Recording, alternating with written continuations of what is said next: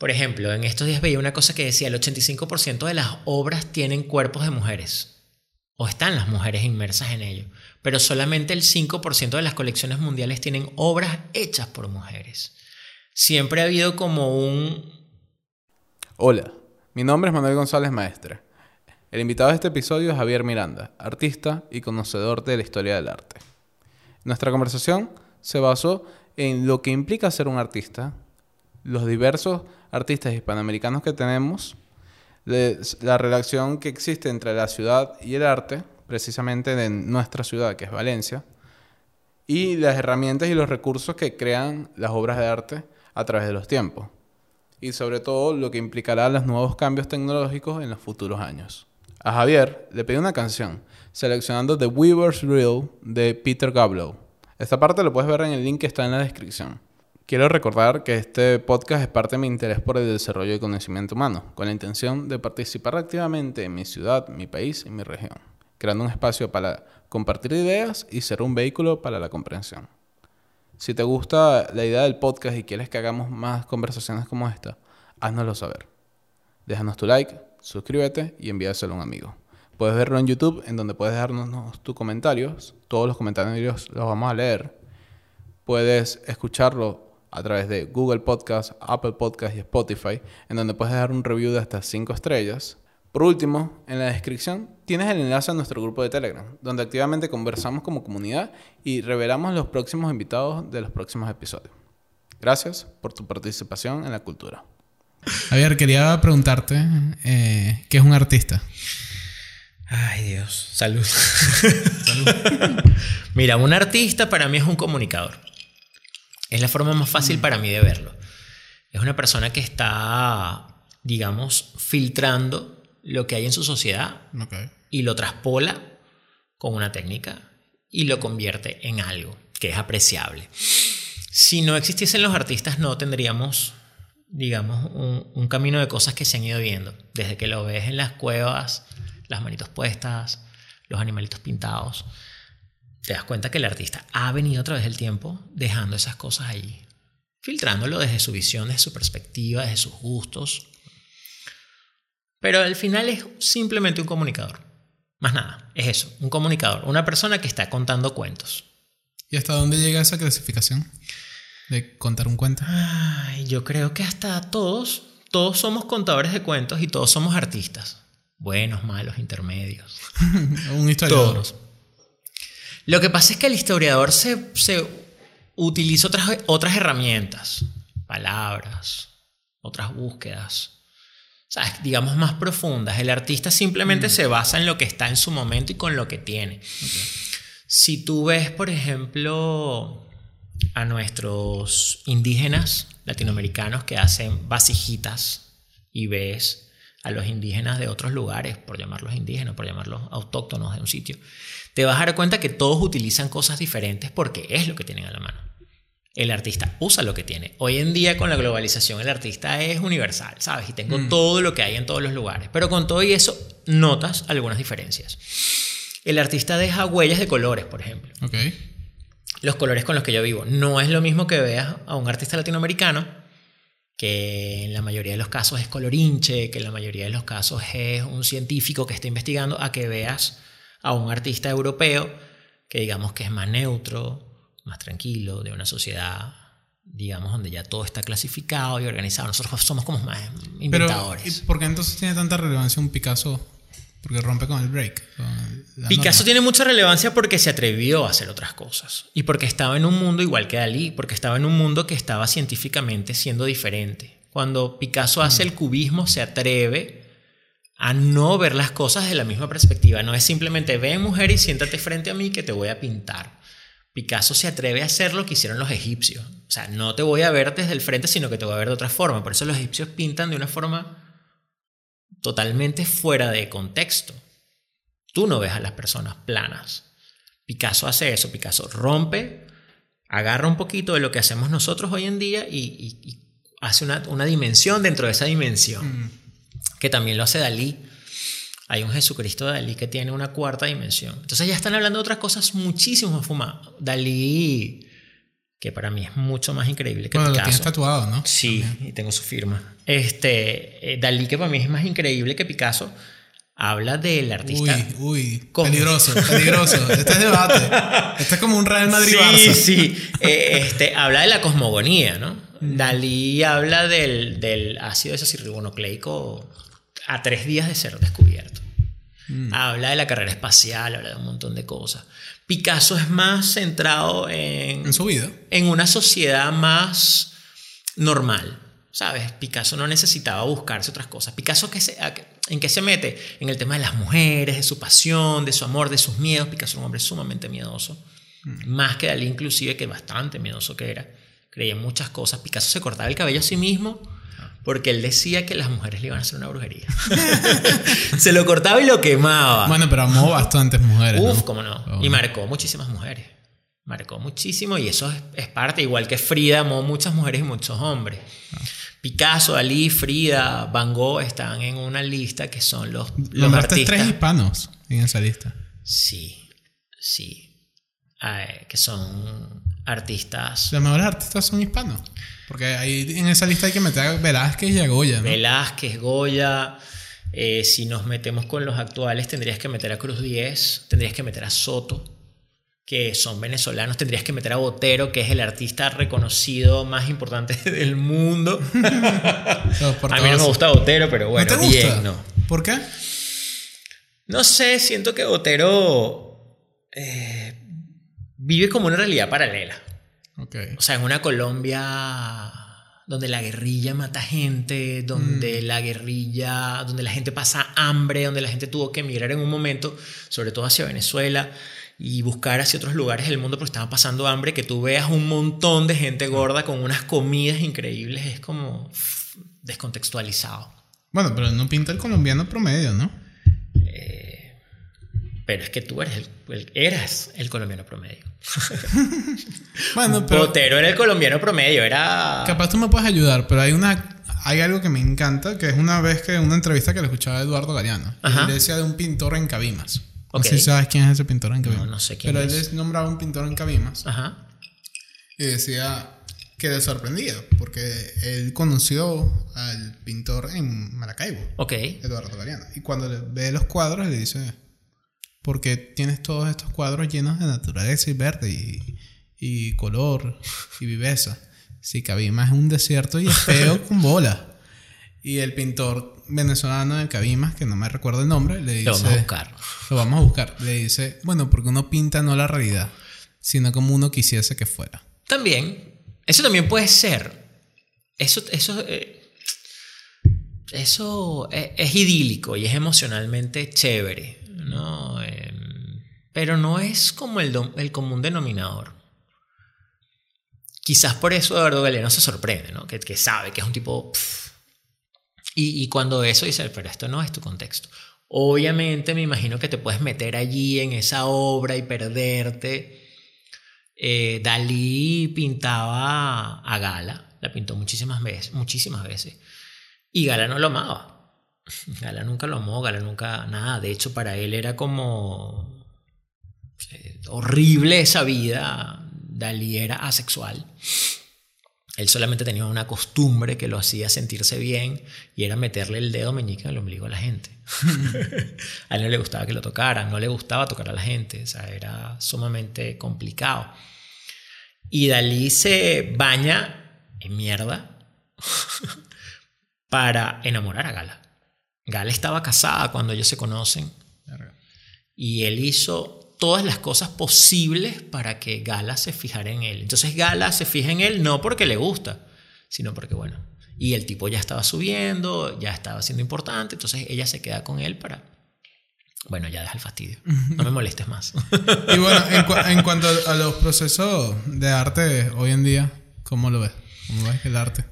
A mí me parece que lo que está pasando es maravilloso, ¿no? Valga la Es, es- es- el artista va utilizando todo lo que tiene. Ujú. Eh, hace 30 años atrás tú no te ibas a imaginar a un artista utilizando una computadora para crear el patrón de una obra.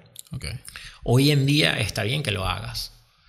Antes, por ejemplo, yo que hago escultura, si la escultura no me quedaba bien, Yo que hago geométrico, ¿no? Que son piezas que se van ensamblando. Si no quedaba bien, eh, pues no quedó. La perdiste. O es un boceto.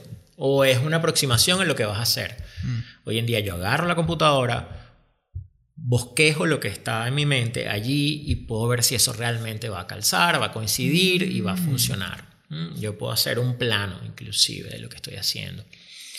Hoy en día yo puedo hacer que mis piezas sean cortadas por láser. Entonces ya yo puedo utilizar un metal muchísimo más denso, más grueso, de mayor calibre, y va a pasar el láser y lo va a cortar y yo después puedo doblarlo. Hay dobladoras industriales.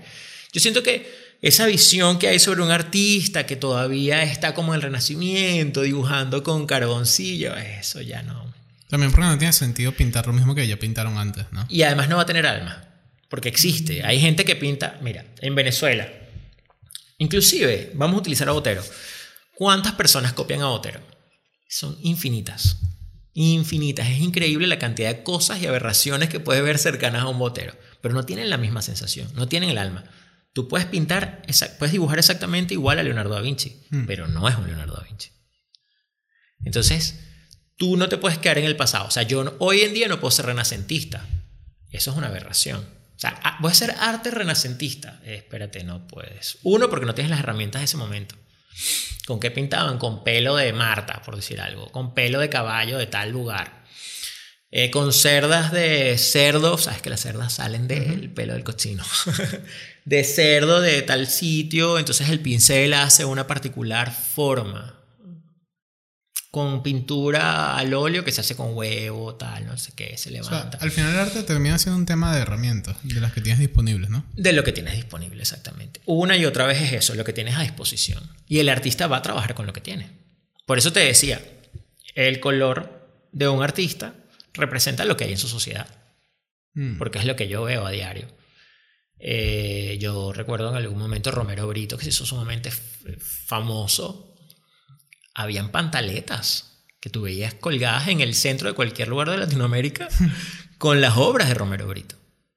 Y para él eso era maravilloso, porque lo había logrado. Él hacía pop, él hacía arte popular para todo el mundo y estaba en todos lados. O sea, él, lo que Andy Warhol ya había llevado a un nivel, él lo sobrepasó y lo llevó al extremo.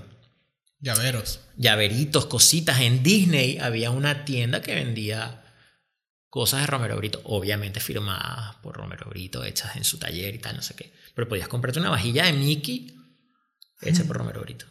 Bueno, el día de hoy, ¿no? Al final. ah, otro, otro latino. Otro, brasileño. Brasileño, pero sí. Al final yo pienso que el arte también es como más, más relevante en la lengua hispana a nivel internacional. Termina siendo una un, un sello del español. Lo que pasa es que el arte es romántico y el artista es romántico. Entonces, El Mediterráneo, entonces. es como verlo, es como ver... Porque ¿quiénes son artistas en Europa? Estas familias muy ricas que tienen un hijo que, bueno, no quiere ser cura, en aquel momento no quiere ser cura, entonces puede ser artista. Eh, en el caso de Picasso o, o de Dalí, que están en Europa. En el caso de Frida, que está en México, pero que su papá viene de Europa y tiene, digamos, económicamente está bien. O sea, no, ella no estaba en una necesidad, no era... Puedes ver que podían escoger eso y que podían dedicarle su estilo de vida a eso. En el caso, por ejemplo, de los latinoamericanos es un poquito más difícil porque tienes que conseguir a alguien que te ayude, Mm. una institución que te aporte. Hay historias, por ejemplo, de, de Vigas, de Cruz 10, de Soto viviendo en París y pasando dificultades. Mm. Más quizás Soto que Cruz 10, que también venía de una familia medianamente bien puesta en Caracas y bien organizada. Pero sí, al final terminan, ¿sabes? Entonces eso lo hace como mucho más romántico, mucho más difícil y nosotros somos eso, nosotros somos pasionales en Latinoamérica y eso se ve, que pinta Frida Kahlo. O sea, ¿crees que hay una atracción tal vez a la- a- al sufrimiento ajeno? Sí. O sea, la gente no quiere sufrir, pero como que nos gusta ver. Lo que pasa es que, a ver, tú, cuando tú compras una obra de arte, ¿qué compras? O sea, además del objeto, estás comprando un pedazo del artista. Si yo hubiese conocido a Van Gogh, yo le hubiese comprado una obra. Porque además me lo imagino, ¿sabes? Sufrido, con, una, con un pedazo de oreja faltando, enamorado de una prostituta, persiguiendo a su único amigo a todos los lugares, que era Gauguin. que también tiene mucho que ver con los latinoamericanos. La familia de Gauguin era peruana y tiene que ver también con Simón Bolívar. ¿En serio? Sí, Coño. sí, sí. De hecho, los primeros años de Gauguin están en Perú. Él estuvo en Perú, él vino a vivir a Perú con su familia. Por eso él hace cerámica. Gauguin se quedó marcado con el tema de la cerámica y después él se va a Haití y se muere de gonorrea. Pero por lo menos en el tema de las herramientas, tú mismo lo haces, ¿no? O sea, tú, Sí. tú usas las herramientas que tienes disponibles, que en parte es la tecnología. Pero ¿qué pasa ahora con los nuevos sistemas que tenemos que terminan siendo tecnologías en computadoras más complejas, ¿no? Ahorita lo vimos. O sea, en- y lo puedes ver en, en los NFT. Ajá. O sea, los NFT terminan siendo arte, ¿no? Sí. O sea, el y es válido que sea arte. Es válido que sea arte y es perfectamente arte. Lo que pasa es que es un arte portable. O sea, yo la puedo llevar a cualquier lugar, cosas que antes no podías hacer. Y eso a mí me parece maravilloso. O sea, porque yo tengo. Para yo tener una escultura de metal, eh, a ver, tengo que calcular peso, masa, un montón de cosas. ¿Cuánto es la densidad de tener esa escultura? No la puedo cargar de llavero. No puedo hacer lo que hizo Romero Brito cuando tenía un llaverito y tú te la colgabas y cargabas un pedazo de arte. Podría estampar una franela, pero no es lo mismo. En cambio, aquí tengo la cápsula de la obra. Hay artistas que hacen NFT, que hacen escultura y que te dan la opción de poder imprimir Mm. La escultura en estas impresoras 3D. Súper genial. Entonces tienes la obra, tienes en físico, lo tienes en algún lugar de tu escritorio y tienes la imagen que se mueve, que hace cosas. Al final es maravilloso. Siento que no podemos ir en contra de eso.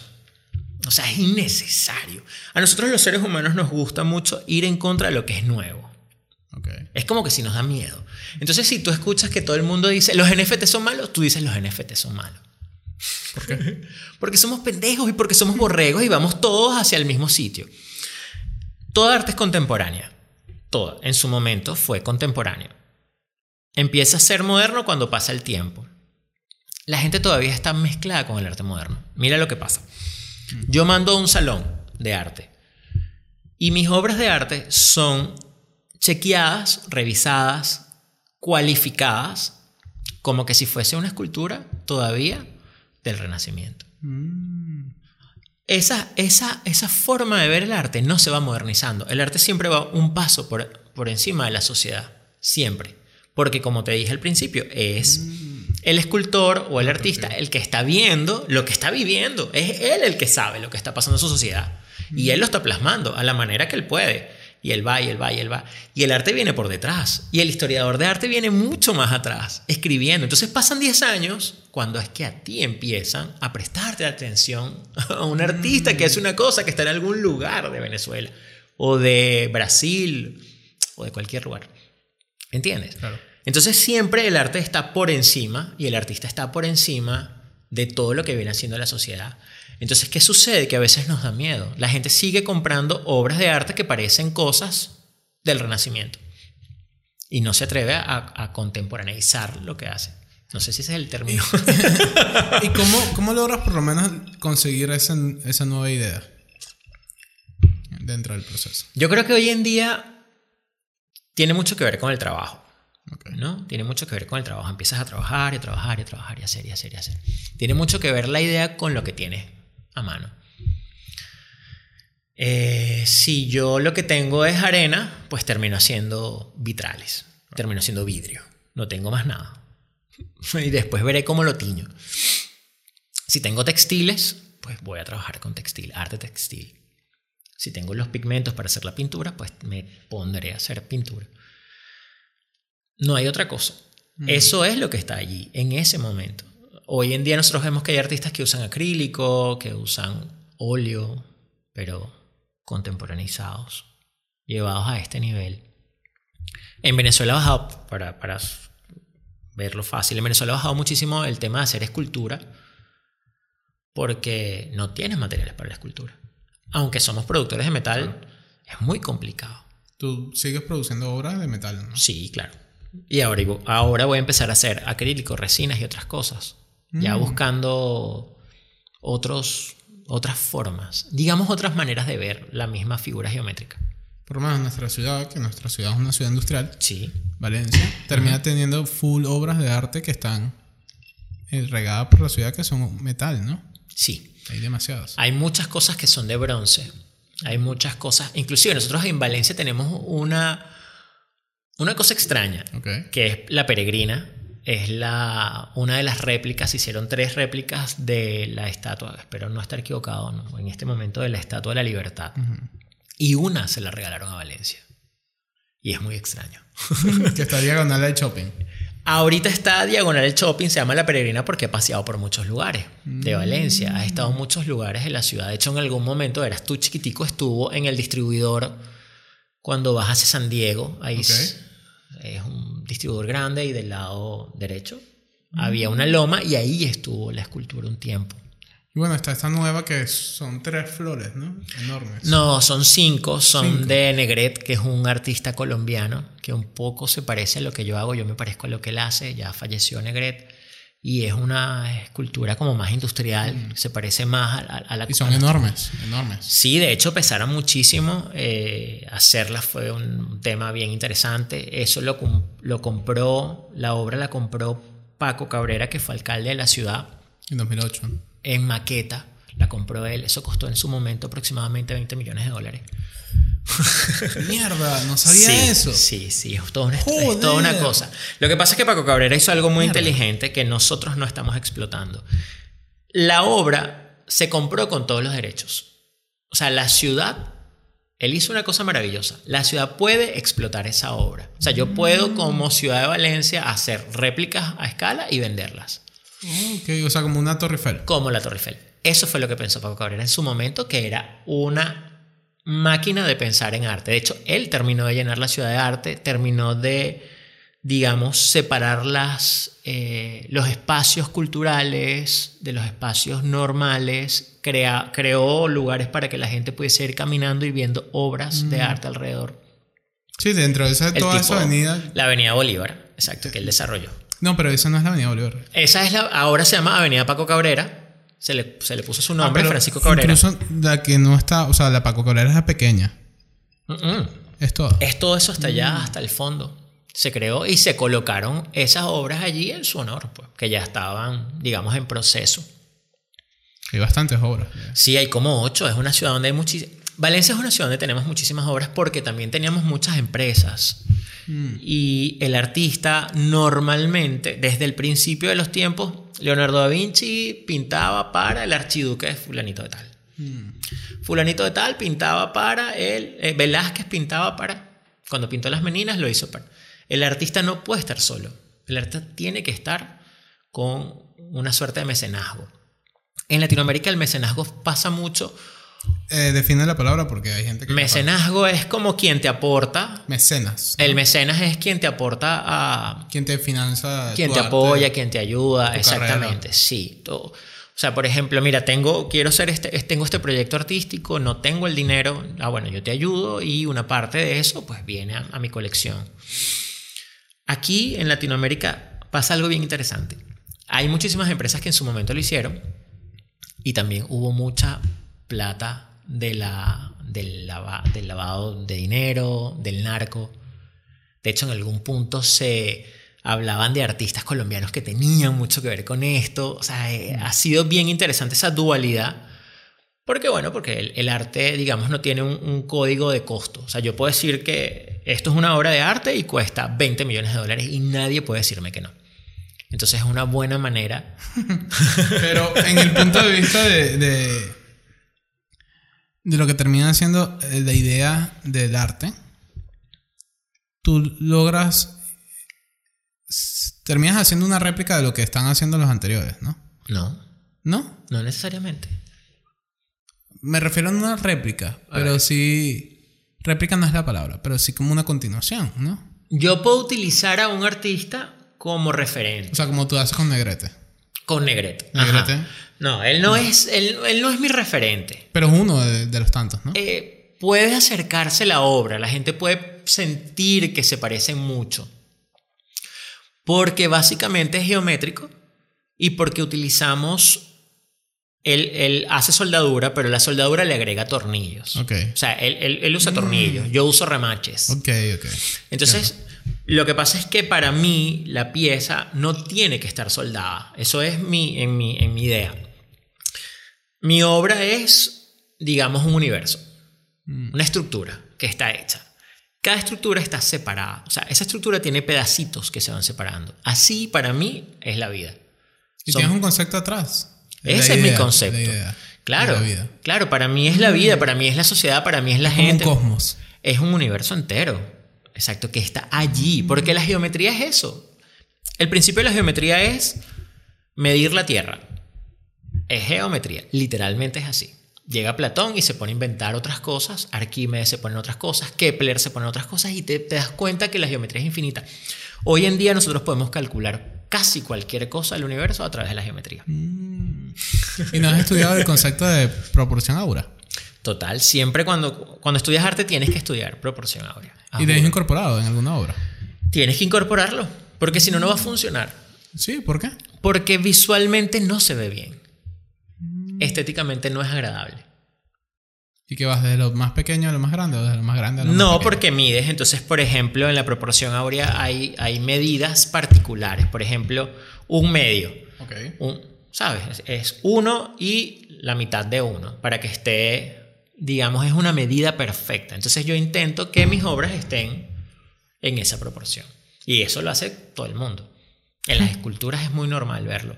En la pintura es muy normal porque necesitas... Eh, el- lo áureo siempre te da un punto particular importante. Entonces tú pones el punto focal de la obra, lo colocas en ese sitio y el cerebro siempre va a ir allí. Siempre. Que siempre. no es el centro de la obra. Que no es el centro de la obra, está un poquito hacia un lado. Hacia la derecha o hacia la izquierda. Hacia cualquiera de los dos, dependiendo de cómo lo veas. Lo puedes mover. Pero es. está allí. O sea, yo pienso que todos los artistas contemporáneos lo, lo usamos, sobre todo ahora que ya se conoce perfectamente bien y cada vez se estudia más y se estudia más y se estudia más y se ve más. Igualmente que, lo- que los números de Fibonacci, igualmente que otras proporciones que existen. Ya. O sea, yo siento que en el arte contemporáneo no es una pasada de, ay, bueno, dibujé a esta mujer porque me pareció linda y ya. No, no, no. Dibujé a esta mujer en esta posición porque hay una composición. Entonces, cuando tú ves las obras, te das cuenta que una mano te dirige hacia un lugar, eso te dirige hacia otro lugar y vas leyendo la obra. Ya no es simplemente, ay, qué bonito. No, hay una historia. Y el artista quiere que lo veas. Porque además el artista se está comunicando. Lo dijimos al principio. Entonces, cada artista tiene un código. Hace su, su alfabeto y construye sus palabras. Hay gente que sabe leer al artista, hay gente que no, no importa. El artista construye su, su, su- lo que necesita decir, está allí escrito, no importa si tú no lo puedes ver. Hay gente que pasa frente a una obra y llora y se siente emocionado y tal, no sé qué, y se recuerda que es de su infancia, X cosa, lo que sea, se conecta con la obra de, de maneras, la siente, porque el artista jugó a eso. Hay obras que cuestan millones que son un cuadro Blanco. morado, un cuadro blanco. Que están. Hay miles. de- hay como 7, 8 de ellas en el MoMA. Sí, igual que cuando ves, por ejemplo, eh, ¿cómo es que se llama este artista? El de las manchitas, que son como... Jackson Pollock. Jackson Pollock. Jackson Pollock que es maravilloso. Y la gente dice, no, pero es que un pocotón de manchas. No, no son un tú. pocotón de manchas. Inclusive, hace unos años se descubrió que hay una estructura pentagonal dentro de la Mm. obra. O sea, el tipo no era que iba manchando así. Hay un pentágono a partir del cual él iba Se trata de un patrón. manchando. Hay patrones dentro de esto. Entonces termina siendo un tema también como matemático, ¿no? Porque las Siempre. Patrones, números. Siempre, siempre. Es que mira, igual, inclusive si no es matemático, por ejemplo, te gusta pintar gente, eres figurativo, te gusta pintar perros, tienes que aprender. En este punto hay, hay tipos de arte. Todo el mundo puede ser artista. Yo puedo llegar mañana y puedo decir, tú puedes llegar y decir, yo soy artista y pintas cualquier cosa. Hay arte bueno, malo y mediocre. Está bien que eso exista. El artista mediocre normalmente pinta cualquier cosa sin estudiar. Pinta por pintar. Pinta por pintar. Y eso está bien. No pasa nada. Un hobby. Está bien, sí. Mal está para el que lo compra. Porque ahí no va a pasar nada, ¿sabes? No hay una inversión a futuro. No va a pasar nada menos que sea un suertazo. El artista bueno que estudia sabe que para pintar un perro tiene que existir una cantidad de huesos, una cantidad de músculos y que yo no me puedo salir de allí. Mm. Así en el camino yo deconstruyo ese perro y lo transformo en otra cosa. Poco lo que pasa con Picasso. Que por eso Picasso es maravilloso en su nivel y Dalí también es maravilloso en su nivel porque Dalí lo hacía exactamente igual. Picasso lo deconstruía, lo deformaba, pero ahí adentro de eso Tú lo reconoces.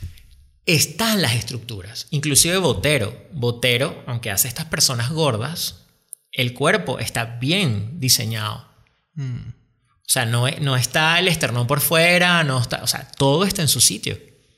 ¿Sabes? El cráneo tiene su forma, está bien, podría articular. Si existiera una persona que fuese como Otero, él lo hubiese creado totalmente bien. Mm. Y eso es lo arrecho. Entonces, cuando ves a Picasso, te das cuenta de que ese caballo, por ejemplo, que está en el Guernica, pudiese correr a su manera, pero pudiese hacerlo porque las, pier- las piernas van a funcionar. Y eso es lo arrecho del artista increíble. Por eso ese artista se hace increíble, por eso Botero se hace increíble, y por eso sigues viendo que hay artistas mediocres que pintan, pintan, pintan, pintan y no pasa nada. Y por lo menos ya en el tema de, de económico dentro del arte, ¿cuál sabe, o sea, cómo saber en cuál obra comprar? Pues lo estudias. ¿Cómo lo estudias? Invertir en arte, a mí me gusta el arte. Yo compro arte. Más que, bueno, yo vivo del arte también. Y sé lo que significa porque, porque, porque piensas en lo que me va a dar eso a futuro. Eh, yo compro una obra y cuesta 100 dólares. Y pienso que esa obra en un futuro puede costar 1000. ¿Y cuánto tiempo puede pasar ese futuro? Depende. Puede pasar un año. Como pueden pasar 100. ¿Y de qué depende de que aumente su valor? de que el artista sea bueno. De que el artista haya trabajado. Porque si ese artista no es bueno, nadie nunca. Ese tema del azar no existe en el arte. O sea, Van Gogh era un buen artista que no vendió absolutamente nada en su, vida, pero era bueno. O sea, Van Gogh es maravilloso, súper increíble. Que no tuvo la suerte de haber vendido cositas. Bueno, mala leche. Pero era buenísimo porque él estudió y él trabajó para eso y eso está bien realizado. Entonces, una obra de Van Gogh puede costar 80 millones de dólares. Fácilmente. Si tú compraste un Gogh eh, en su momento. Mira, en Venezuela está Reverón. Claro. Que Reverón, tú ves la obra y probablemente mucha gente diga, pero esto es un cuadro blanco. Pero científicamente, Reverón estudió ese cuadro. ¿Qué hacía Reverón? Reverón vivía cerca de una playa, en un castillete que él se construyó, y él se iba y hacía este juego que hacemos nosotros cuando somos niñitos, que es como cerrar los ojos y apretarlos durísimo y después los abres de golpe, o te quedas viendo el sol y después ves algo y como que se te vela la imagen. Parte del peor es que quedó ciego, ¿no? Sí, un poco sí, un poco loco también, pero bueno, pero era como el eh, experimentar en ese momento. O sea, Reverón estuvo por delante de los impresionistas y hace impresionismo estando en Latinoamérica, alejado totalmente de esa situación. Reverón es un impresionista maravilloso y eso es lo que lo hace tan importante culturalmente. Hoy en día una obra de Reverón, que para nosotros los venezolanos y latinoamericanos es como el loco de Reverón, cuesta 3, 4 millones de dólares, 5 millones de dólares. Es súper increíble. Pero además todo lo que eso conlleva, ¿no? Porque él hacía sus pigmentos, él creaba un montón de cosas, jugaba, tenía un performance, hacía el loco. Y una obra de Reverón pudo costar, no sé, 5 bolívares, 10 bolívares comprándosela a él. Y al final se terminó convirtiendo en la cosa más costosa de Venezuela, uno de los artistas más importantes del mundo. Y cuando llegas a ese punto, ¿no terminas también como un tema? O sea, a mí por lo menos me gusta mucho Banksy. Ajá, me encanta. Banksy, amado, odiado, como tú quieras, eh, está usando paredes de la calle. Sí, Y de forma ilegal, ¿no? sí, Algunas. pero es que es un mensaje. Es un mensaje. Entonces, yo quisiera, lo que pasa es que soy miedoso, pero a mí me encantaría salir a la calle y poner obras mías pegadas en una pared. De hecho, lo hice en algún momento. Iba y, ponía piecitas y las dejaba allí como para cambiarle el, el contexto a la gente que cuando pasara era mierda, ¿qué es esto? Él lo hace, pero es que él tiene un mensaje y un mensaje súper importante. Contra los policías, contra el abuso de poder, contra el abuso de los niños, contra lo que es la felicidad, contra un montón de cosas. Banksy está creando. Y crea más allá de solo la obra, crea un performance, crea Sí, una es idea, una un historia, entonces esconde, lo atrapan. La obra que vendieron, que después se, cuando, cuando la compraron, tenía un, un, Destructor. un destructor y se puso hasta la mitad. No pasó toda la obra, se fue hasta la mitad. Pero ahora vale más. Y ahora es muchísimo más costoso y se volvió un caos en ese momento. Eh, hay un artista italiano que a mí me gusta muchísimo, que siempre se me olvida su nombre, el que puso el cambur, esa obra se llama Comediante. Ok. La puso en el, en el Art Basel hace como antes de la pandemia. Es un cambur pegado con tirro. Ajá, claro, claro. claro. Súper famoso se hizo esa, esa obra. Y esa obra es interesantísima. ¿Por qué? Uno, te das cuenta que no estás comprando eh, una obra, estás comprando una idea en un principio. ¿Quiénes la compraron? Y o sea, tienes un certificado.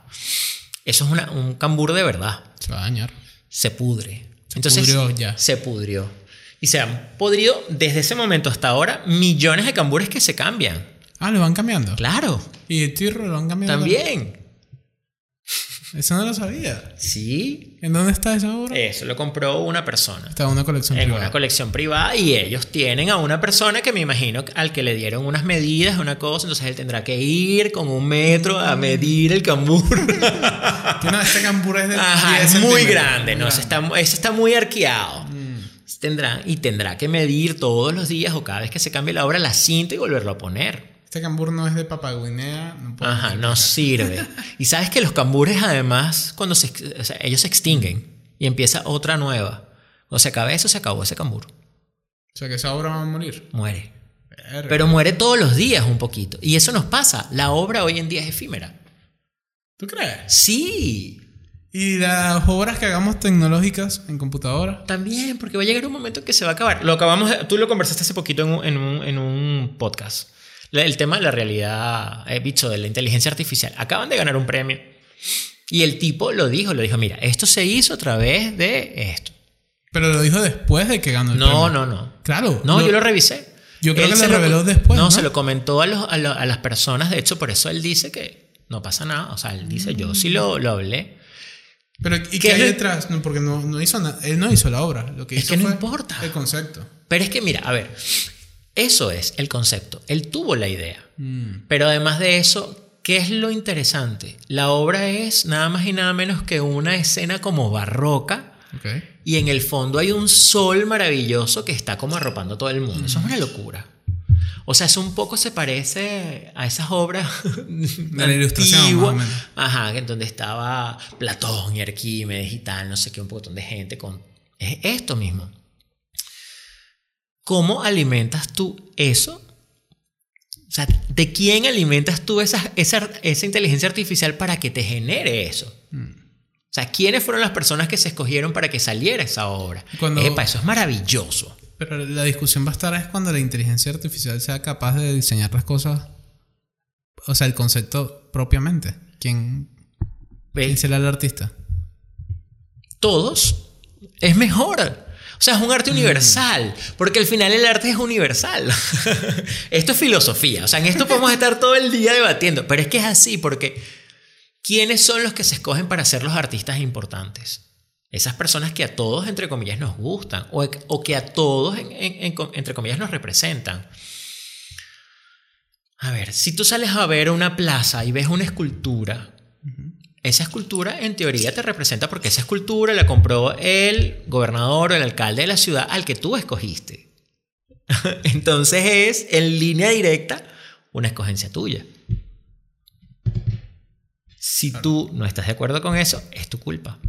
Tú escogiste a... Tú escogiste. O bueno, la mayoría. Entonces mediocremente escogiste lo que tienes o inteligentemente escogiste lo que tienes cuando hablábamos del tema de lo que hizo Paco Cabrera y lo que le puede generar a una ciudad que hoy en día no vive del arte pero que fácilmente pudiese vivir con la cantidad de obras que tenemos tan importantes y la cantidad de artistas tan importantes que tenemos. O sea, estás hablando que Valencia pudiese ser un destino Turístico. turístico de arte. Epa, eso no se. Eso es es súper complicado. Y es súper interesante. Hay un lugar Claro, nuestro museo es la calle, ¿no? totalmente, que además Pero- es lo maravilloso. En estos días yo veía A la gente le gusta pensar mucho en museos, que es como un recinto. que el museo es chéverísimo, maravilloso, finísimo, pero es que Pero es un tipo de arte, ¿no? Pero es que no, en el museo cabe todo tipo de arte, pero es que el museo al final Mm. me separa. A mí no me gusta el museo. Porque tiene una limitante de horas. Total, de horas, de tiempo, de cosas. O sea, en el museo, en el museo alguien decide qué es lo que vas a ver. En cambio, en la calle no. En la calle también alguien puede escoger, como decía hace un ratico, el alcalde puede escoger la obra que va a poner en tal lugar, o el gobernador va a escoger, o el presidente escogió. Pero un grafitero puede rayarlo. Totalmente. Inclusive hoy en día en Europa tú ves artistas que agarran e intervienen en esas obras que ya existen y entonces le ponen otras cosas sin dañarlas, pero le ponen otras cosas. Y entonces la adecuas al tiempo en el que estás viviendo. Hace un tiempo alguien hizo una obra que se llama El Plug. ¿Cuál es eso? Eso es un plug anal gigantesco, bueno. verde, que pusieron en una, en una ciudad y todo el mundo pensaba, los más viejos pensaban que era un arbolito. Ok. un arbolito de Navidad verde gigantesco. Pero cuando la gente joven pasaba y lo veía, decía, mierda, ¿quién puso un plug anal en el medio de la plaza? Ok. ¿Sabes? Contrastando esto. Y era simplemente, y es una cosa que, que en un principio se inflaba y tal, no sé qué. Es un chiste del artista, un juego. Ahora, y por lo menos se puede diferenciar lo que es arte de lo que no es arte. Sí, totalmente. Porque ahí no voy a decir. Hay arte y hay artesanía. No voy a decir nombres. Ajá. Pero yo cuando te vaya describiendo tú vas a saber Ajá. a cuál me refiero. Pero gente que usa literalmente pragios. o Sí, sea, claro. O sea, la persona que compra, no voy a decir el animal que es, pero vamos a decir que compra un rinoceronte. Un chihuire. No, un rinoceronte. vamos a decir que compra un rinoceronte. Porque un rinoceronte es Dalí. Digamos que hay otro artista de otra parte de Que Europa hace otra cosa. que Ajá. hace otro animal Sí. y lo hace en cerámica más o menos. Sí, en plástico, hay muchas cosas. Cosa. Y tú simplemente lo compras en Alibaba y lo traes para acá y lo pintas por encima y haces un grafiti cualquiera. Termina siendo arte eso en verdad. Bueno, ya lo dijiste al principio, es un plagio. Yo agarro ese, yo agarro esa pieza, hago un molde de esa pieza, saco el molde, lo pinto por encima de colores y lo vendo. El problema no está en el artista. El O sea, problema está, que, los que la compran. exacto, que además es más costoso comprar la copia mal hecha, por una copia mal hecha, que comprar el original. Por lo menos voy a hablar de otra copia y este sí lo voy a citar porque creo que lo hemos hablado y me Sí. gusta bastante, que es Armando. Armando, tú puedes decir que es, un- es más o menos lo similar, porque él hace obras de, de Legos Ujú. Con ideas antiguas que Sí. tenemos de cultura popular, algunas ideas de obras de arte, ¿no? Mira, Armando a mí me gusta mucho su obra. En algún punto me... No sé, al principio era yo como me digo, ah, pero eso es un Lego, coño. Pero al final como que me, me encantó, ¿sabes? Me llegué al punto donde, mierda, pero, pero es interesante. Armando creo que usa como, como referente a Caos, que agarra los muñecos de Plaza Sésamos y los hace literalmente iguales y lo que le hace es ponerle unas cruces si quieres puede ser No, más. eres bueno en podcast pero eres malo como, No, como barman Estás bebiendo todavía, todavía. Ajá. entonces Caos agarra a Elmo al come galletas y le pone simplemente unas cruces en los ojos Claro. y tú lo compras inclusive lo compras de peluche el peluche normal de la marca normal de Plaza Sésamo cuesta 20 dólares y el del cuesta 1000. Y además hace una serie de 1000. Entonces tú dices, ¿cuál es la diferencia? Que este tipo tuvo la idea. En el caso de Armando, que es venezolano y que usa Lego, él cambió detalles técnicos. Pero no usa Legos como tal, ¿no? No. Usa- o sea, él crea sus Él- Legos exacto, él usa la estructura de algo que parece un Lego, pero él maqueteados. creó aparte, digamos, la cabeza no es la misma cabeza, él le dio unos toques técnicos, la mano no es la misma mano, el pie no es el mismo pie, o sea, él, él se fija en la figura, en la estructura del Lego y va construyendo un ser humano a partir de eso, que es lo que me parece interesante porque el Lego es un icono, que es un poco lo que hemos venido hablando. Es socialmente y culturalmente algo que me representa. Mm. Eso está allí. Hoy en día puedes comprar piezas de Lego gigantes y las colocas en sitio. Hay gente que lo hace. Compras. Hay artistas que hacen donas. O sea, una dona, marico. Y lo compras y lo vendes. Hay gente que hace frutas, coño, una fruta. O sea, eh, la haces más grande y la pones y la gente lo compra. Y está bien. Y tiene más sentido todavía seguir comprando cosas físicas cuando la, la tendencia es que vamos a vivir en un mundo virtual. Lo que pasa es que, por ejemplo, en Latinoamérica nos gustan, si nosotros viviésemos en Japón, donde todo es minimalista, donde las casas están vacías y hay un espacio, yo creo que para los yokais y los espíritus que pasan por allí, donde no vives en tu casa, no la habitas, donde vas a dormir, nada más, eh, pues el NFT es maravilloso. O tener una colección de cosas que tengo en el televisor. Yo recuerdo hace unos años salió un televisor que venía precargado con obras. Entonces tú lo colgabas y tenías las obras que iban pasando. Velázquez, Van Gogh, tal, no sé qué tal. Nosotros vivimos en un lugar y además nos, nos enseñan la posesión. Nosotros queremos tener cosas. Ok. ¿Sabes? Nosotros queremos perolitos. Somos maximalistas. Nos encanta un verguero. Una casa donde tú entres y entonces hay una hora, otra, otra, otra. Mientras más cosas tienes, pues es mejor. Así eso se vaya a podrir en el tiempo. Así tus hijos, que pasa mucho hoy en día en Venezuela, mucha gente yéndose de Venezuela espantada, que tienen obras maravillosas, o se murieron y dejaron una colección. Llegan los hijos, no les gusta esa verga, Lo y lo regalan. Entonces consigues obras increíbles de artistas increíbles botadas a la basura. Porque simplemente no les gustó tu hijo. No está mal, pero es la costumbre nuestra. Así somos los latinoamericanos. Nos encanta tener cosas y llenar espacios y comprar perolitos. Entonces, es eso. Tú ves, por ejemplo, yo sigo a una muchacha española que es, es museógrafa y es historiadora del arte y ella tiene una pared muy larga en su apartamento. Los apartamentos en Europa no son muy grandes, pero hay una pared larga, que es como un pasillo, y ella la llenó de pósters de exposiciones. Ok. Entonces es como una, y, y que además dice, ¿no? Exposición de Van Gogh de tal día tal día, exposición de Arturo Michelena de tal día tal día. Sin pena lo hace. Y los monta en marquitos. Y un poco me parecía como esa, esa, ese golpe a, epa, no puedo tener un Michelena, pero sí pude ir a la exposición. Y aquí tengo esto y lo voy a colgar, porque tiene un valor para mí. ¿Sabes? Entonces eso lleno y ella lo ve, entonces posees eso. En Latinoamérica a la gente le encanta comprar reproducciones. O sea, somos los fans número uno de la reproducción. Otra vez. Botero. po- Eh, y entonces, vaso. epa, y la gente, por ejemplo, cuando salió Romero Brito, la gente decía, "Ah, pero ¿cómo va a ser que eso está en todos lados? Pero tienes esto. O sea, que es exactamente lo mismo. ¿Cuál es la diferencia entre Romero Brito y esto? Ninguna. Es lo mismo, es una reproducción al final. Claro. Que ojo, que es una reproducción que ni siquiera está firmada por el artista, que existe. O sea, yo puedo tener una reproducción buena que el artista se tomó el tiempo de firmar y que, que es parte de una colección y tal, de seriados. O sea, eso está bien, también. Pero ni siquiera eso. Es cualquier cosa que me compré en cualquier sitio porque otro es maravilloso.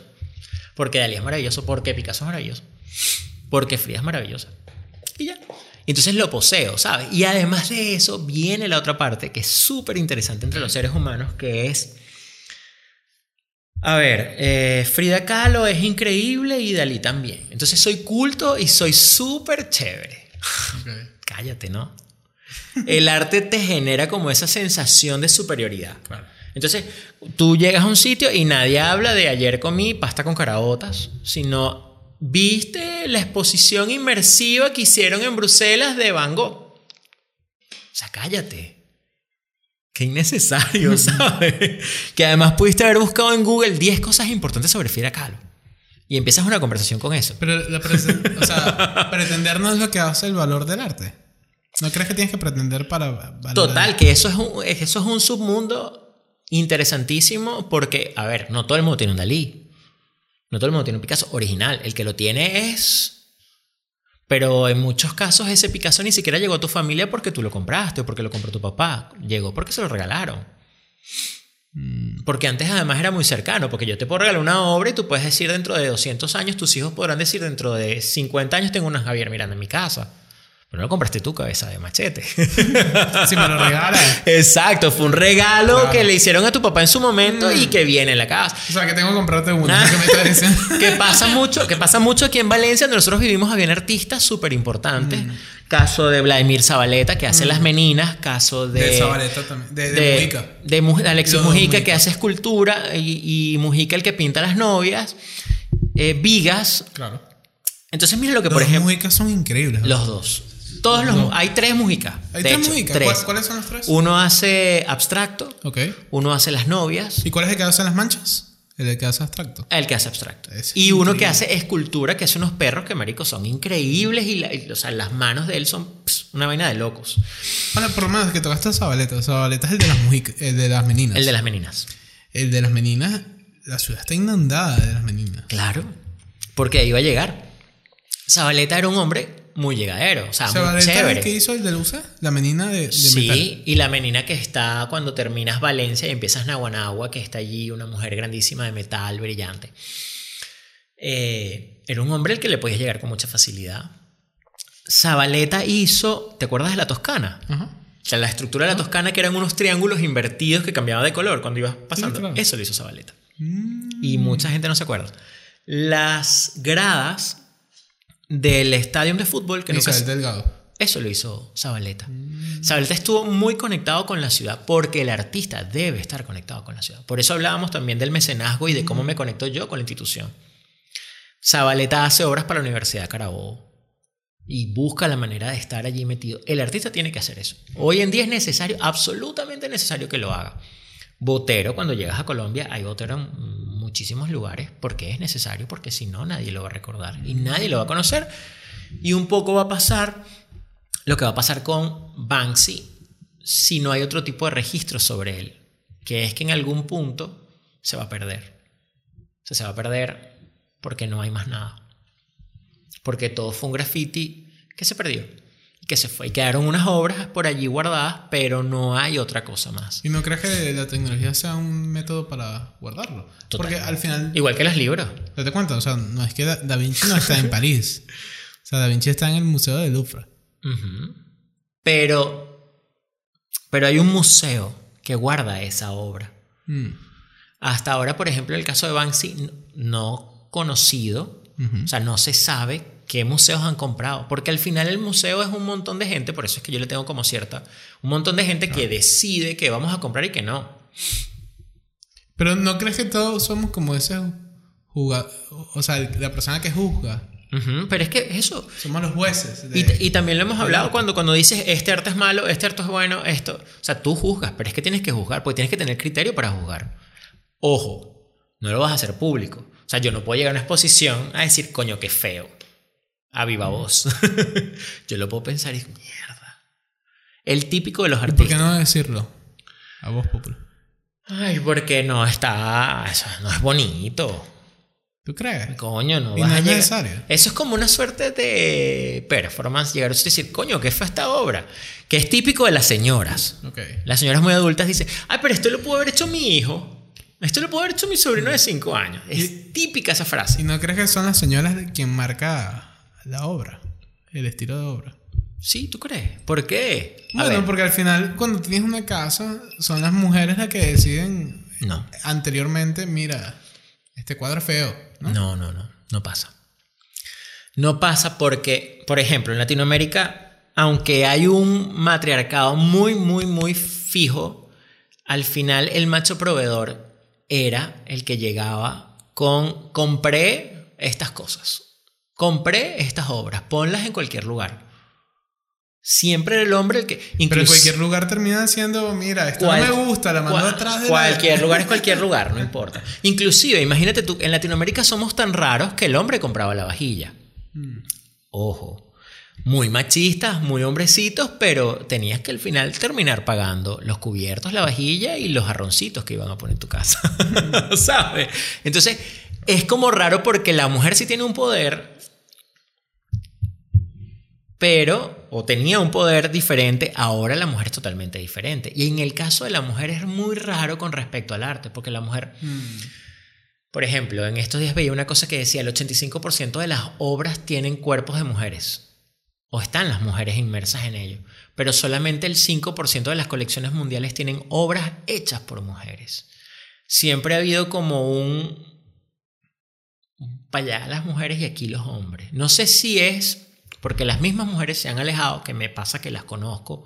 Conozco mujeres que tienen muchísimo talento y al final terminan decidiendo ser mamás y dedicarse a eso y no pues seguir con el arte. Porque el arte consume. El arte es una vaina de todos los días. O sea, ser artista. es- totalmente. Ser artista es igual a ser, hoy en día, para mí, creador de contenido o doctor. Claro, es lo mismo. Un creador de contenido es lo mismo. Está creando arte. Vi el otro día que estabas hablando con Marina Pitino y, y ella decía que, que Que hay no un es arte detrás. que no es arte por un lado, pero después conectaba con que sí hay, ¿no? Ella misma como que se dio cuenta. Y sí, epa, hoy en día esa gente está creando arte además. Eso es arte, porque volvemos con lo mismo. Es que es un ciclo, un ciclo. Es comunicar. ¿Qué estás comunicando? Lo que tú ves, cómo lo ves. Entonces igual, hay redes sociales para gente muy culta, hay, gente hay redes sociales para gente intermedia y hay gente horrible. O sea, tú decides qué ver. Al final eso no es culpa del que está creando el contenido, es culpa del consumidor. Tú decidiste ver eso y ahí lo tienes. no te puedes liberar de eso diciendo, lo que pasa es que no, no, no. Es que me salió y me gusta. Yo sigo bueno. confiando mucho, por lo menos, en, en la visión estética que tienen las mujeres en general. O sea, yo pienso que, yo pienso que sí, que las mujeres tienen una mejor visión estética que los hombres. Y no, y, y puedes decir que, no sé, si alguien capaz dice que es machismo. Pero yo no lo valoro nada machismo. Yo pienso que es una habilidad. Yo, Y es bueno, una habilidad que a mí me gustaría tener. O sea, definir. Eso lo hizo mi hermana. ok, me parece... Ah, pero es que tu hermano es, arqui- tu hermana es arquitecto. Mi hermana es arquitecto. Claro, y es maravillosa además. Pero antes de hacer las cosas, yo le preguntaba a mi novia, a mi hermana, a mi mamá. O sea, Porque yo valoro mucho la visión Porque quizás tú no tienes eso, pero por ejemplo, yo en mi casa he montado todas las obras de arte. Mm. Y yo en mi casa escojo las vajillas. O sea, voy, me encanta, me lo tripeo. Yo en mi casa los jarrones son, o sea, de hecho, eh, quien ha vivido conmigo todo este tiempo, la mamá de mis hijos, es como, ya, como, dale, hazlo tú. No importa, no pasa nada. Dale. Siento que es como normal. O sea, eh, siento que al final no hay como una cosa que diga, los hombres podemos hacer esto, No, las no, mujeres claro. podemos hacer esto. Pero lo cierto es que es más frecuente. Sí, total, porque además han tenido más la oportunidad. Tú no ves tanto, por lo menos en Latinoamérica, hombres metidos en la casa. Mamá, voy a ir a poner unas flores. ¿Qué te pasa, muchacho marico? O sea, chao, fuera de aquí. No, ¿qué? Tú tienes que ir a jugar Eh, carritos. Anda a jugar carritos y a caerte a coñazos en la esquina con alguien. Anda a buscarte un culo.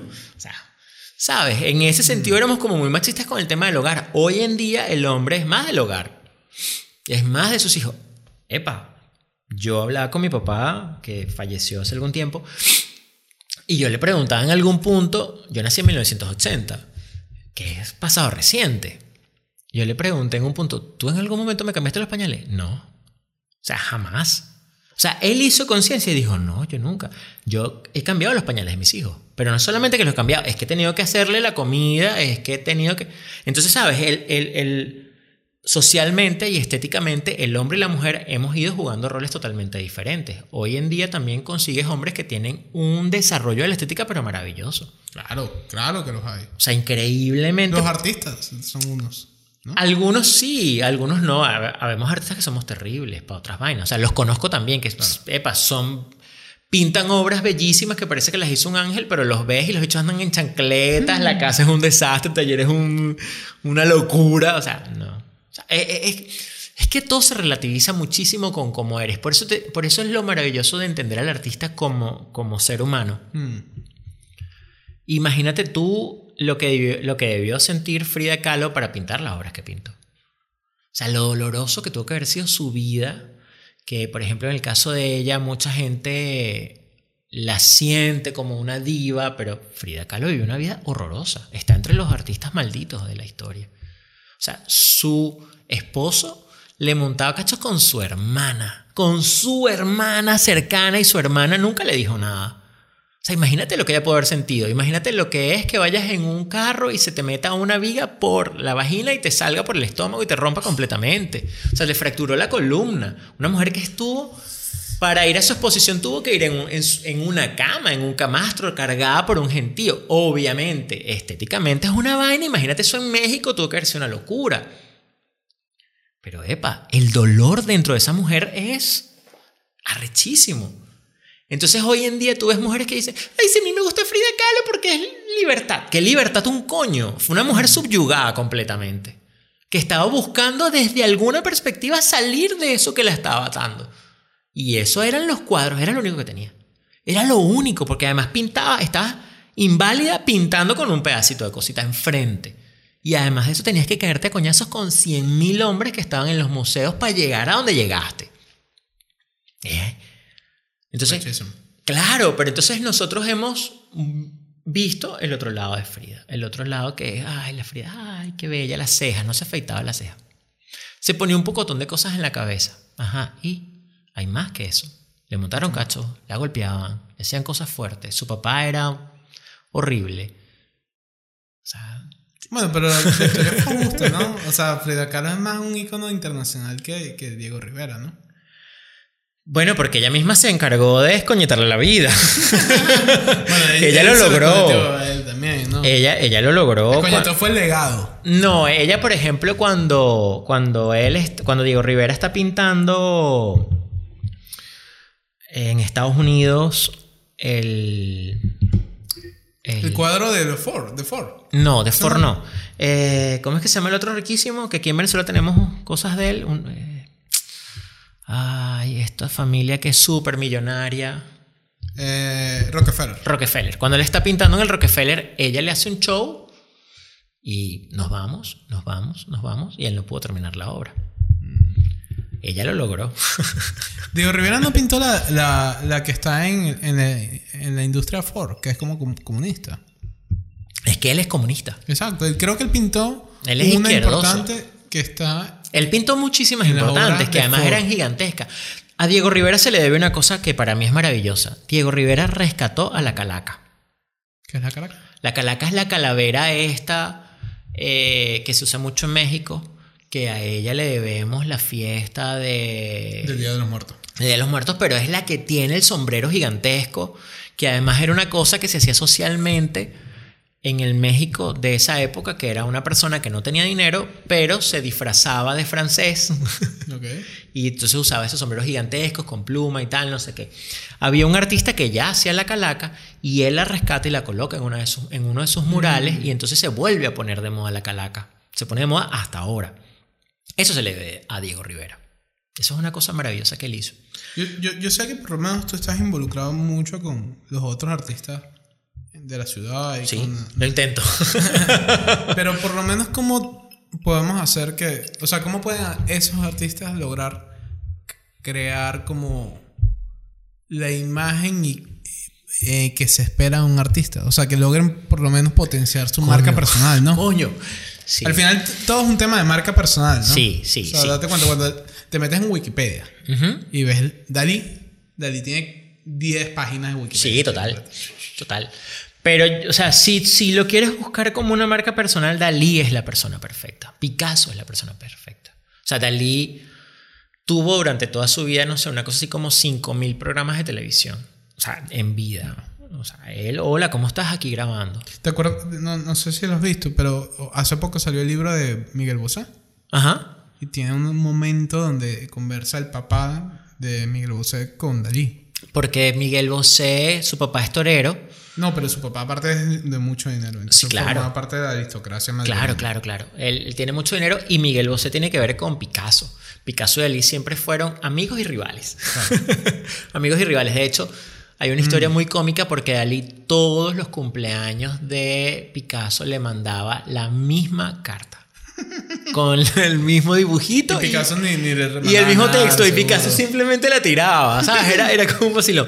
Pero ellos, ellos aprendieron a hacer marca personal.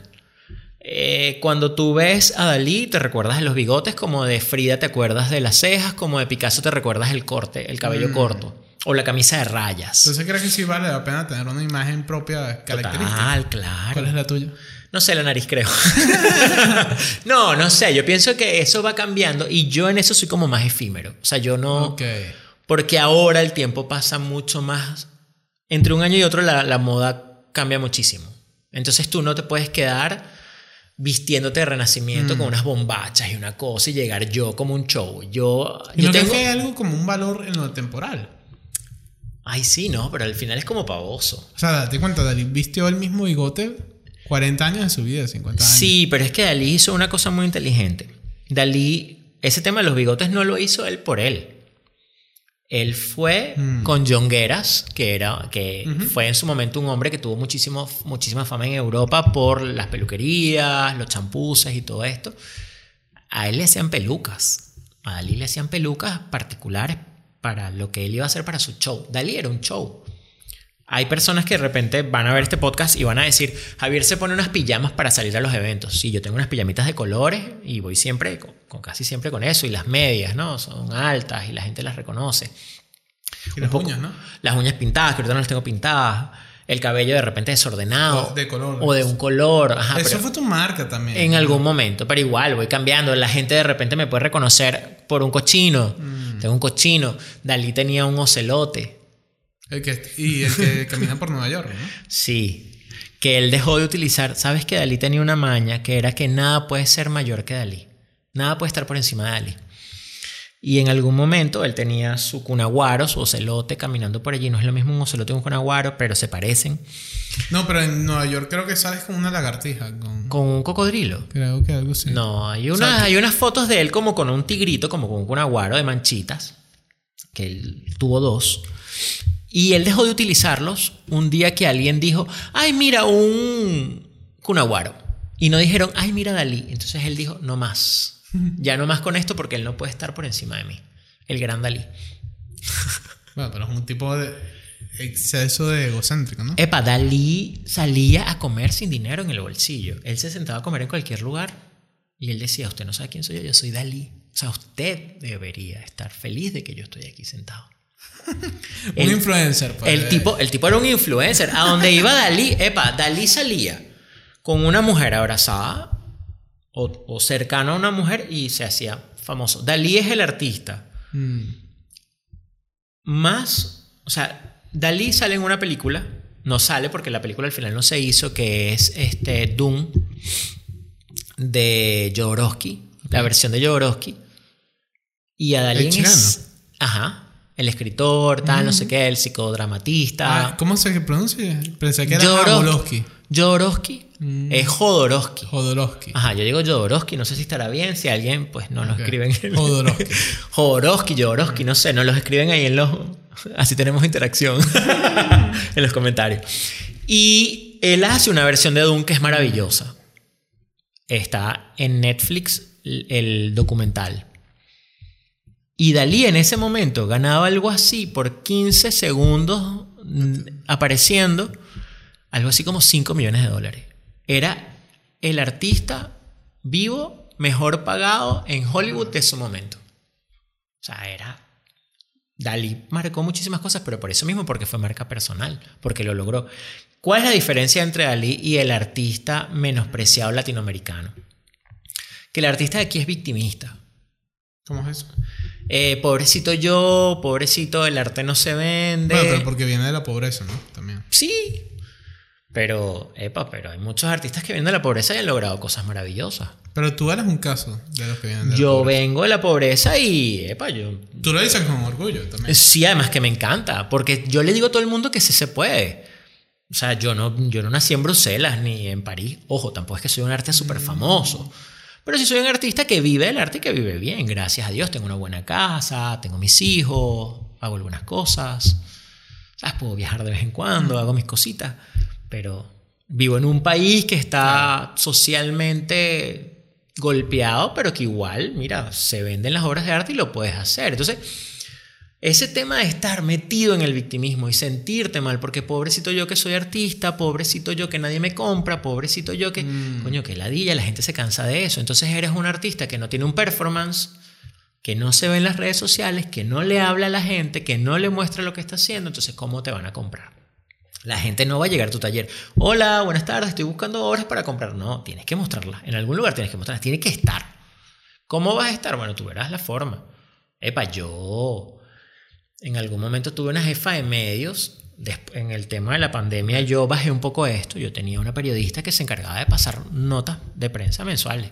Y nosotros teníamos una Un newsletter. sí, teníamos un orden, decíamos, una vez al mes tenemos que hacer cosas. O sea, algo hay que hacer para que la gente sepa que Javier Miranda está haciendo esto. O sea, hay que hacer exposiciones, hay que ir a tocar instituciones, vamos a hacer, yo hago origami, entonces vamos a hacer cosas de origami con los niños de una comunidad, pero vayan y tomen fotos y súbanlas y mándenlas a tal sitio, vamos a llevar a tal sitio. Ahorita, por ejemplo, viene la Feria del Libro, que es en noviembre, y La yo FILUC. soy patrocinante de la Feria del Libro, La FILUC. de la FILUC, de la Feria del Libro de la Universidad de Carabobo. Internacional. internacional. Es una de las más importantes de Latinoamérica. Epa, yo soy patrocinante. Y tú me podrás decir, bueno, pero es que un artista no está.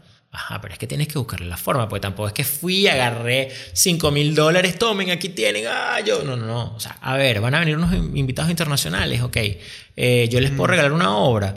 Esa fue, puede ser mi forma de participar y de colaborarles. Sí, ok, chévere, dale, yo lo hago. Que además entonces te pone en un lugar importantísimo, porque vas a estar o sea, por ejemplo, Embajada de Francia que viene a colaborar y tú le das al embajador una obra y el embajador se va a llevar eso. No le estás regalando una obra a cualquiera, le estás regalando una obra al embajador de un país importante. Probablemente alguien te va a ver y alguien va a decir, ay, ¿qué es esto? Entonces es estar preparado para ese momento de suerte que te llegue y tú dices, bueno, aquí estoy, dale, ya estoy listo. Estoy preparado para hacer. si no haces eso, ¿quién te va a conocer? Tu mamá. y confiar en las mamás es cero. O sea, tu mamá siempre te va a decir, Yo confío demasiado en mi mamá. Mi mamá, todas las cosas que me dice, lo hago. está bien, eso es maravilloso, Claro. pero espérate un momento. Mi mamá es. Y mi mamá va a ver esto, porque es, es la más fiel. Ok. Mi mamá es la más fiel de Más fiel que yo, yo siempre te escribo. No, mi mamá es más fiel. Mi Ok, mamá lo ok. ve completo todos. A mí todo. A mi mamá yo la amo. Y Qué ella, bueno. que va a ver esto, voy a decirle, te amo, mamá. Pero sobre todo, antes de todas las cosas, todas las opiniones que me dice mi mamá, las tomo en cuenta. Qué bueno. No hay nada más sabio que la lengua materna. No, no sé. No sé, a mí me pasó muy difícil porque mis papás siempre estuvieron en desacuerdo con el tema del arte.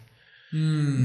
Veníamos de una familia muy pobre y entonces ser artista es como que, coño, no tires los reales por la ventana, ¿qué estás haciendo? ¿Cómo te vas a poner a pintar? O sea, después que nosotros levantamos todo esto, entonces tú vas a venir a querer joder, no. Pero tú estudiaste química, ¿no? O sea, cumpliste estu- algunas metas de. A ver, no, yo antes de estudiar química había estudiado publicidad y mercadeo. ¿Te O sea, mi papá me pidió, sí, mi papá me pidió un título y yo fui a estudiar publicidad y mercadeo, me gradué en dos años porque estudié TCU y estudié en un sitio donde podías hacer los veranos y entonces cuadrabas y en dos años te quedaba.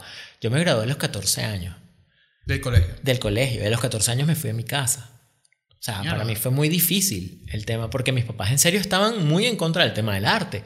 Hoy en día los entiendo. O sea, hoy en día me pongo mucho en su lugar y verga, No, es jodido. Es que el pedo es que no es un ingreso constante, weón. Y lo sé hoy en día. O sea, no es algo que tú te puedas planificar estabilidad. Pero más que eso, siento que los papás están preocupados por ti. ¿Sabes?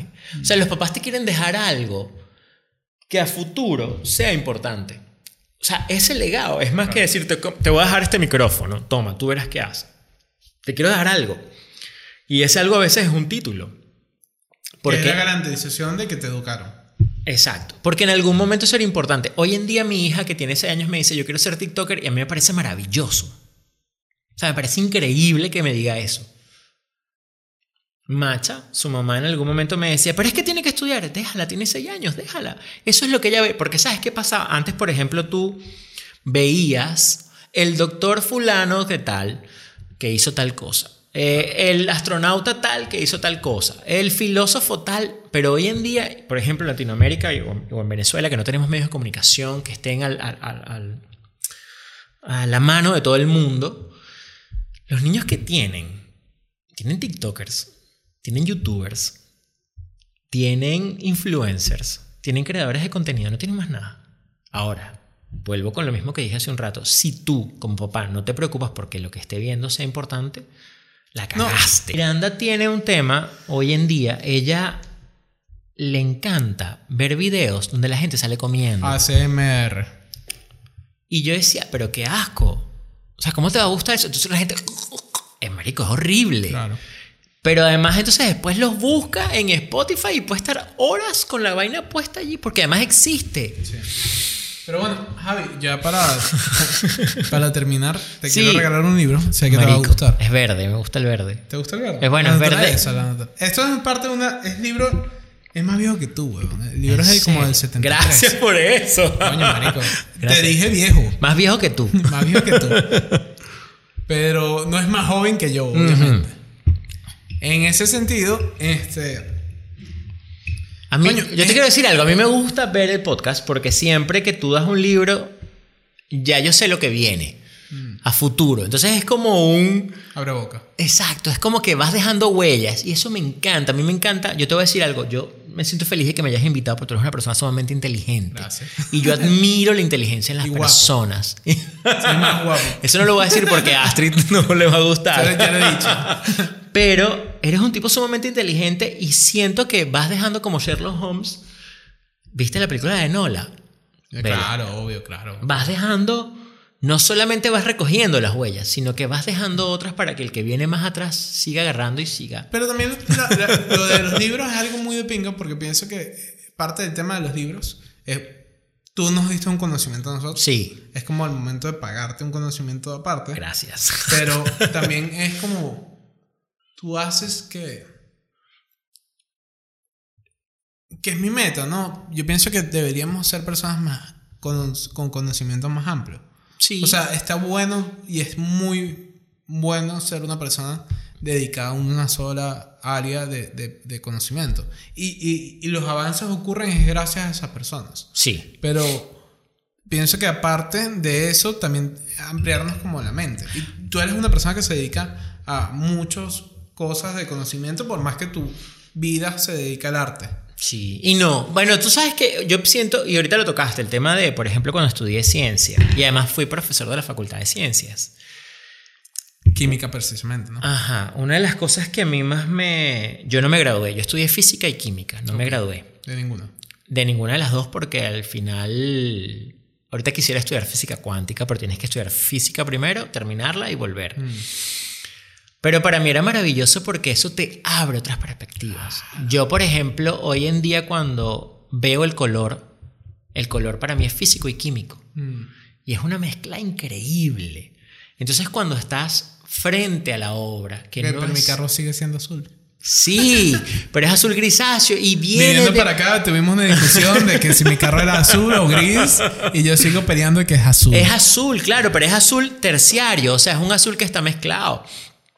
Al final lo maravilloso de eso es cómo se crea. Y entonces hoy, hoy en día te das cuenta que esos colores pueden ser el tema maravilloso de Soto y Cruz 10 y, y lo que ellos hicieron en el arte es que se dieron cuenta que podías mezclar partículas muy pequeñas y podías generar otros colores que no existían. Son colores que no existen, pero en tu mente se generan. Eso es lo maravilloso de Cruz 10. Eso es lo maravilloso de Soto. Entonces, es el valor que les da en el arte porque no son simplemente unos artistas que se pararon y dijeron, bueno, voy a pintar esto de rojo y esto de azul, vamos a ver qué sale. No, ellos estudiaron.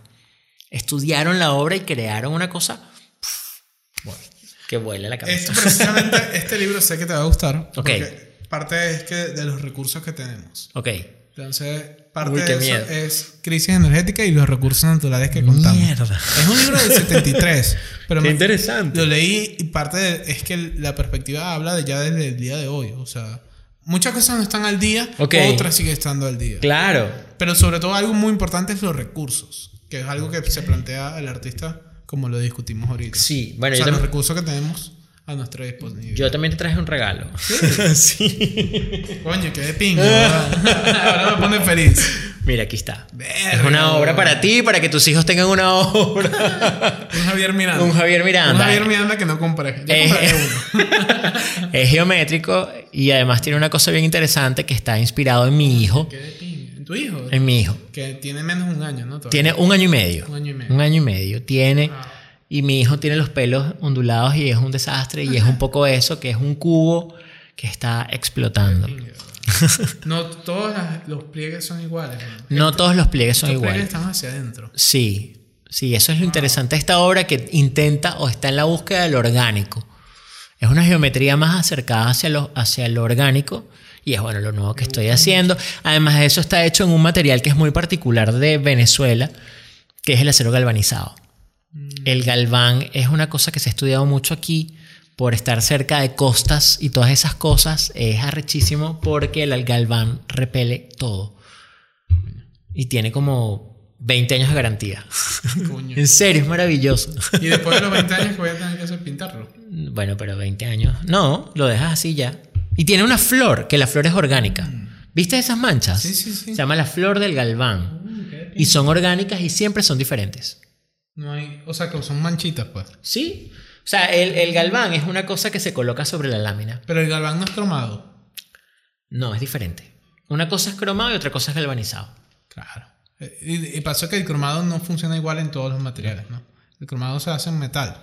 Sí, bueno, y esto también. Bueno, pero ahorita, hoy en día hay cromado sobre plástico. Mm, claro. El cromado es medio loco. Sí, sí. Esto es otra vaina. Tengo un carro que es todo cromado y es una ladilla. ¿En serio? Sí. ¿Por qué tienes tantos carros? Bueno, a mi papá le gustan los carros. A mí me gustan los carros. Además, sí, yo vi. Hay muchos carros y tendría más. Pero no me dejan. Los Bueno. carros son cool. Gracias por venir. Coño, vamos a tumbar esto. No, no, no lo No, vale, gracias. gracias a ti. Chamo, este libro es muy bonito. Si llegaste hasta esta parte, hasta el final, quiero agradecerte por el apoyo. Sobre todo, quiero aprovechar este momento para invitarte a que te unas al grupo de Telegram. Javier forma parte de él. Si tienes alguna duda que quisieras hablar, lo puedes hacer ahí.